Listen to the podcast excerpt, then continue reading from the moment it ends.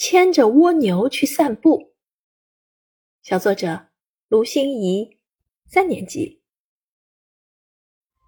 妈妈叫我牵着一只蜗牛去散步，我不能跑，不能跳，也不能走太快，只能看着它一步一步的爬。我骂它，我哄它，蜗牛还是费力的爬。妈妈呀！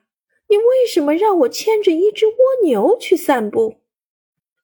哎呀呀，算了算了，既然妈妈不管了，我也不管了。蜗牛你只管爬，我在后面慢悠悠的跟着。这时，空气中飘来香甜的味道，原来是金黄的桂花。徐徐秋风吹来，一天的疲惫一扫而光。抬起头，星星正调皮的朝我眨眼。奇怪，以前我怎么没发现这些风景？